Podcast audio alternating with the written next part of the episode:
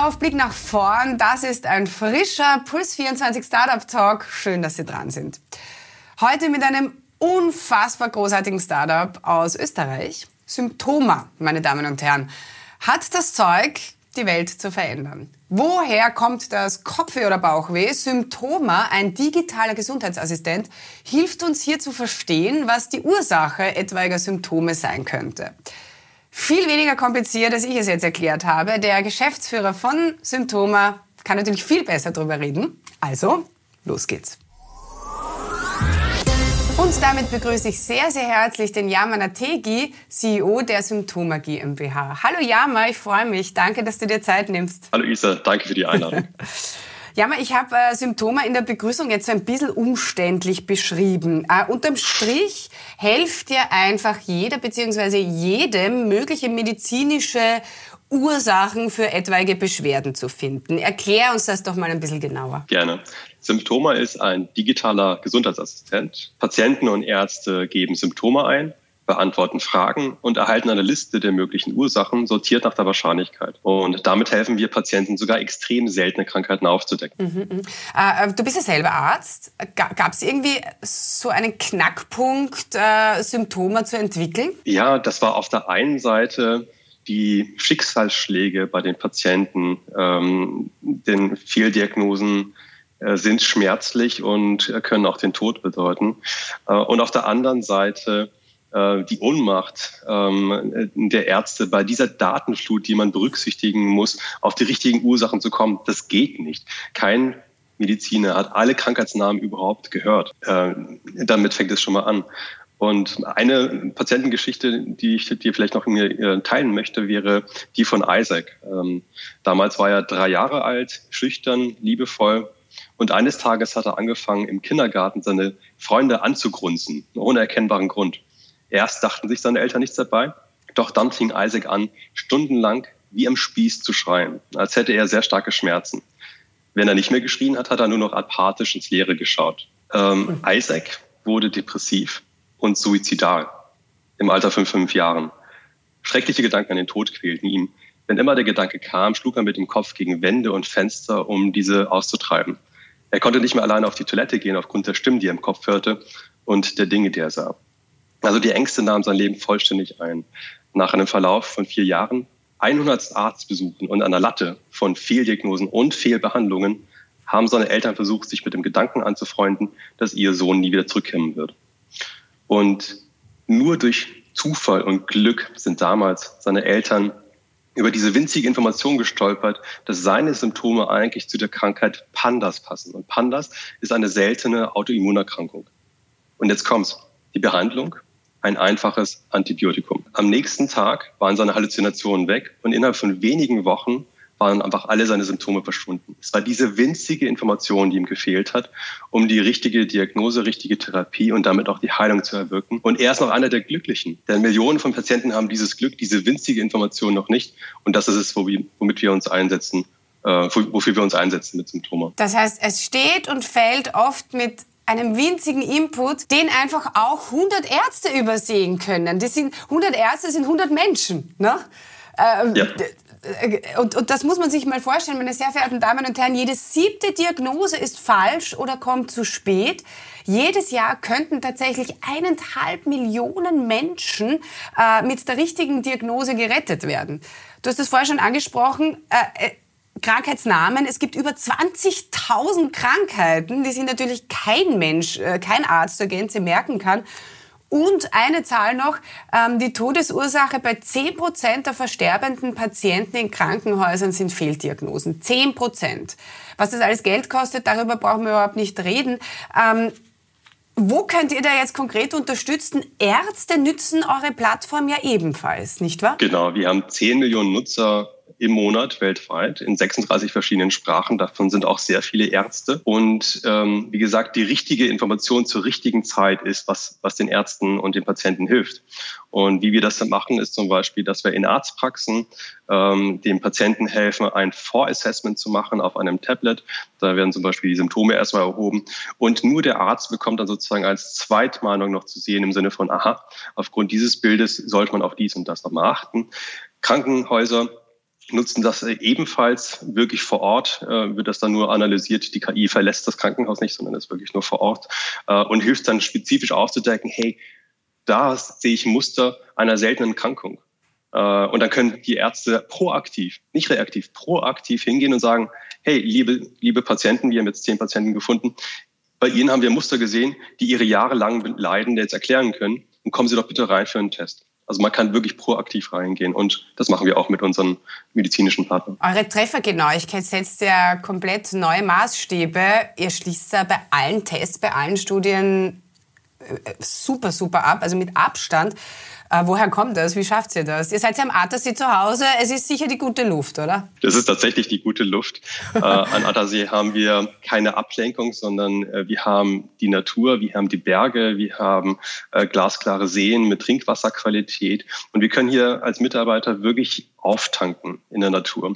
Und wir haben jetzt 15 Jahre in die Forschung und Entwicklung ähm, äh, investiert. Und ich glaube, das ist auch eine europäische Kultur. Äh, in den USA sagt man, dass man einfach sehr schnell scheitern sollte. Man bekommt sehr viel Geld auf einmal und dann soll man ganz schnell wissen, innerhalb von ein, zwei Jahren funktioniert das Ding oder nicht. Und wenn es nicht funktioniert, ab, absägen und sofort weg. Und in Europa haben wir eine andere Kultur. Wenn man in Europa scheitert als Unternehmer, dann ist es ein Stigma. Also ein Scheitern funktioniert hier nicht. Das hat uns wahrscheinlich an der Stelle geholfen. Thomas und ich arbeiten jetzt seit, ähm, seit 15 Jahren an Symptome, äh, dass wir es immer durchgedrückt haben und das in der Kombination mit wie vielen Patienten äh, das wirklich helfen kann, das hat uns immer sozusagen fortgetragen und das war sozusagen dieser, äh, dieser, dieser Kontext und dann halt einfach wirklich knochenharter Forschung. Und Forschung heißt scheitern, scheitern, scheitern und einmal mehr aufstehen. Ja, der Mut zu scheitern, der ist in Europa nicht, nicht wirklich weit verbreitet, aber in, in eurem Fall war das eigentlich ganz gut so, um es mal so auszudrücken. Ja. Ähm, eure Algorithmen, die sind ja völlig irre. Äh, die können ja auch mit, mit, mit total Nonsens-Symptomen etwas anfangen. Ich habe zwecks der Gaudi Jeff Bezos eingegeben, Amazon-Gründer, als Symptom ähm, und wurde tatsächlich abgefragt ja, und, und habe auch als mögliche erste Diagnose bekommen Influenza, sehr lustig. Ähm, aber erzähl mal, was ist das für eine krasse Krankheitsdatenbank, die ihr da aufgebaut habt, die sogar mit Jeff Bezos als Schlagwort was anfangen kann? Ich glaube, es geht gar nicht anders. Also äh, der Stand der Technik vorher war, dass man immer aus einer Liste von ein paar hundert oder paar tausend Symptomen auswählen konnte und erst dann konnte sozusagen die Datenbank irgendwas ausspucken. Aber die Wirklichkeit ist anders. Die Patienten beschreiben ihre Symptome auch anders. Und es gibt auch noch äh, Risikofaktoren, die überhaupt keine Symptome sind und Schlagwörter, die keine Symptome sind.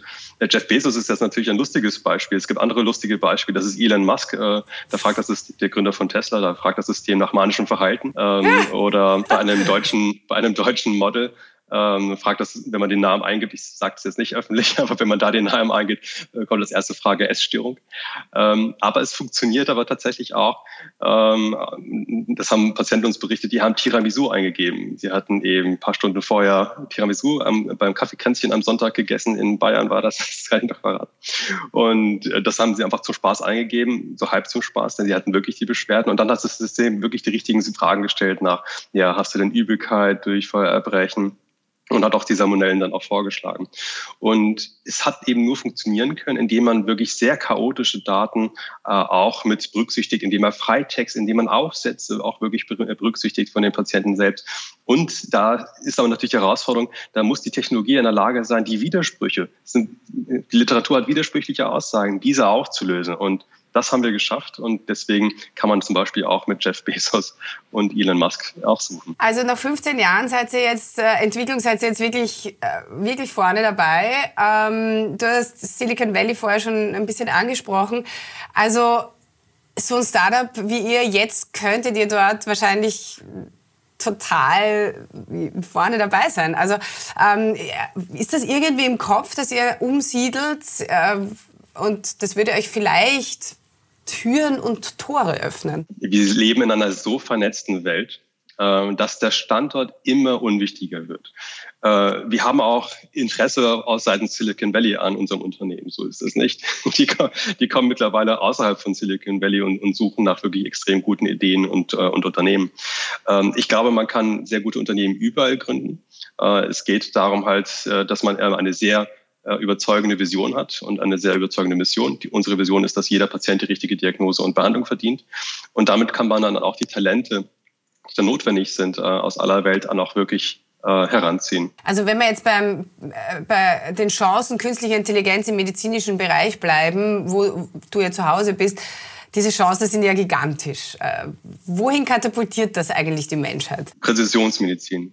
Das ist das Schlagwort und das bedeutet aber wirklich etwas ähm, sehr Krasses und zwar aktuell ähm, sind wir nicht in der Lage, ganz genau zu sagen, welche Therapie bei welchem Patient die richtige ist. Äh, also wenn wir 100 Patienten mit einer Krankheit haben, dann bekommen sie erstmal diese, diese erste Therapie, von der in Studien gezeigt wurde, dass sie vielleicht sage ich mal bei 40 Prozent, das sind auch gute Raten, dann auch wirklich. Stichwort uh, One Drug Fits All, oder? One Drug Fits Absolut. All Modell. Mhm. Genau, dieses Modell ist jetzt äh, im Ablaufen im Begriffen. Und da ist halt die Herausforderung, dass wir nicht sagen können, welche von den 100 Patienten profitieren davon und welche nicht. Ähm, dann, dann kann ich die anderen Patienten gleich anders einstellen. Und dieser entscheidende Faktor ist einfach Wissen wir haben zu wenig Wissen über diese Krankheiten, zu wenig Informationen darüber, um differenzieren zu können und zu sagen, dieser Patient hat diese Charakteristika, wovon er auf jeden Fall mit dieser Therapie immer profitieren wird, weil alle davon profitiert haben. In diese Richtung geht es. Ähm, und dafür braucht man digitale Informationen. Und dafür braucht man auch künstliche Intelligenz, um diese Informationen auszuwerten. Und jetzt gibt es einen weiteren Kontext. Und wir sind hier in Europa. Und ich glaube, diese, diesen kulturellen Wert müssen wir auch exportieren. Datenschutz. Die Souveränität des Patienten ist für mich heilig. Ich möchte nicht, dass sozusagen eine Organisation alle persönlichen Daten, äh, Gesundheitsdaten dann auch noch, eines, eines Menschen hat. Ähm, das muss halt immer gewährleistet sein und man bekommt das immer hin. Ich glaube, wir sind ein ganz gutes Beispiel. Bei uns wird noch nicht mal die IP-Adresse abgespeichert. Die fragen nicht nach dem Namen. Selbst das genaue Alter erfragen wir nicht. Also man kann schon, wenn man möchte. Warum ist dir das so wichtig? Es wäre doch viel einfacher so, anders. Absolut. Es wäre auch viel lukrativer anders. Ähm, aber wir verstehen Symptome als soziales Unternehmen. Ähm, wir, wir haben hierfür geblutet als, als Gründer. Im wahrsten Sinne des Wortes. Also ähm, da steckt unser Herzensblut auch drin und das machen wir nicht, um da irgendwie einen schnellen Euro zu verdienen. Das interessiert mich überhaupt nicht. Ähm, und uns geht es darum, einfach diesen Patienten, den Menschen zu helfen, äh, diesen Menschen wie Isaac, äh, damit sie diese Leidensgeschichten nicht durchgehen müssen. Ja, mal vielen Dank für das spannende Gespräch. Äh, wir spielen zum Abschluss noch eine Runde Spam-Management. Das ist ein kleines Spielchen. Zuerst reden, dann denken heißt das Ding, ja? Bereit? Ja. Herz oder Hirn? Herz.